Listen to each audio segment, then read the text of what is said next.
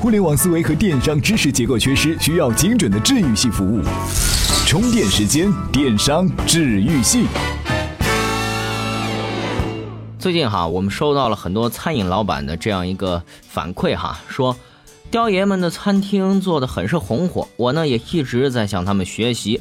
不过啊，这生意就是没有很大的起色，这到底是为什么呢？这究竟是策划包装的不够好，社群经济没做到位，还是没有及时的去变现呢？再或者，还是雕爷们做互联网加的精髓根本就不止于此呢？今天啊，我们就来和各位老板们来聊聊。这门互联网加的商业经。不过啊，在节目开始前，我们还是来先听听今天的资讯。每日必知。汽车行业的朋友，小米出没，请小心。最近，小米申请了关于车辆定速巡航、能源补充、车辆操控、导航、辅助行驶、行车安全、停车信息预测等十几个方向的发明专利。说了这么多，其实重点是价格会让多少厂家颤抖。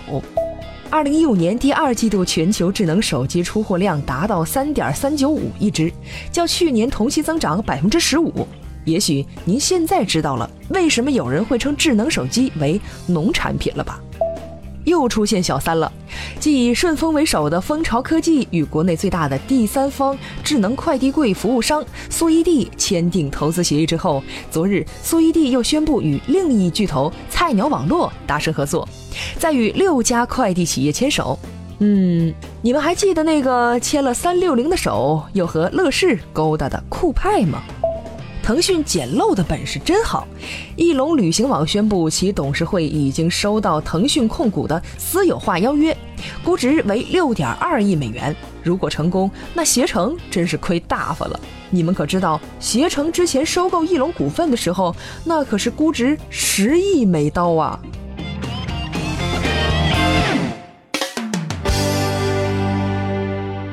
欢迎回来，不知各位呢是否还记得去年的这个时候，雕爷的雕爷牛腩、贺畅的皇太极煎饼等等这些带有互联网思维的特色餐厅啊，是大受市场的追捧。换成时下时髦的话来说，就是互联网加餐饮。哎，这很多传统的餐饮人啊，看到互联网餐饮这么火爆，都希望能够赶紧跟上去，不落队。于是乎啊，就纷纷开始学习皇太极、伏牛堂，因为他们觉得雕爷们更懂九零后喜欢什么呀。所以说啊，他们也这样包装自己。不仔细想，觉得还真是有点道理哈。仔细一想，觉得啊，这是有问题的。为什么呢？九零后难道就真的只是受包装影响，而对产品本身不闻不问了吗？这个我看未必。就拿我身边的九零后朋友来说哈，他们其实比谁都更在意自己的体验和感受，反而不太受品牌包装的影响。你皇太极愣是吹得再牛逼，我说不好吃，它就是不好吃。你雕爷的秘方就算是再添加，我说不喜欢，他就是不喜欢。那九零后的年轻人们，除了重视于自己的体验和感受之外，还信什么呢？哎，您可能觉得是朋友的推荐，所以说呢，应该做做社群和用户发生强关系。这次啊，咱们可就真要扯一下社群经济的蛋了。离开优质的有吸引力的产品，社群经济呢，其实就是在扯淡。前段金某刀转了篇骗子文章，哈，大意就是消费者更愿意相信大 V 和朋友的分享，品牌将在社群时代不复存在。这个虚伪的观点迅速是被大神驳倒，这里呢我也不想再驳了，但是呢想举举反例来验一验所谓的社群经济。比方说哈，你想买辆自行车，在朋友圈里要朋友推荐，第二天发现评论区出来了十个人，每个人都隶属于不同的社群，推荐的都不一样，这个时候你怎么选？再退一步讲哈，就算你自己隶属于某个社群，你也很忠实于这个社群，社群领袖推荐的产品，你就一定会用吗？哎。这还真不一定。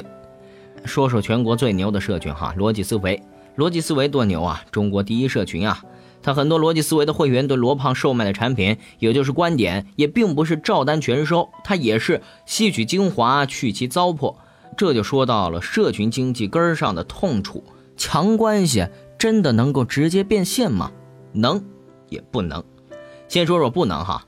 你见过两个非血缘人建立的最深的关系是什么？甭说。肯定是婚姻了，你说婚姻这个关系强不强，情感影响力大不大？但你何时见过丈夫对妻子推荐的产品，他就照单全收了的呢？哎，我们再说能哈，怎么能呢？社群的确能够增加某个产品的说服力和可信度。两个商品一样好，自己社群推荐的一定更好卖。社群对产品的影响力是极其微弱的。怎么说呢？它只有在产品功能和品质高度同质下才更有意义。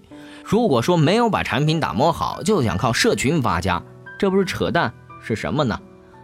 回到餐饮哈，有些老板他们的产品做的不怎么样，心里呢却盘算着我建了一个社群是不是就好了？这样是不是不管产品做成什么样，大家都会买？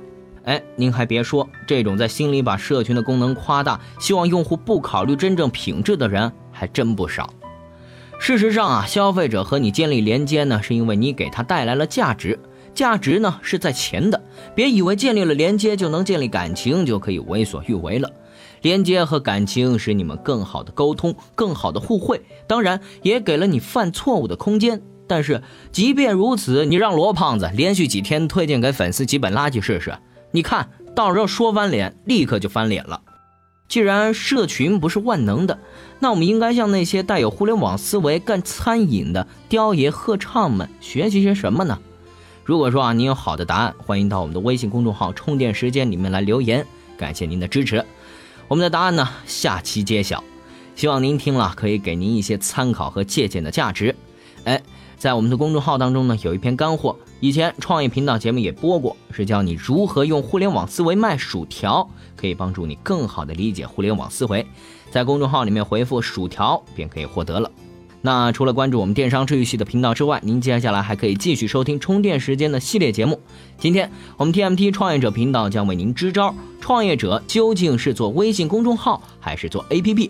文化媒体人为您解答。继文化部彻底放开游戏主机的禁令之后，游戏机的未来能不能轻松带来红利？好了，扯了这么多了，今天的节目就是这样，我们下期再见。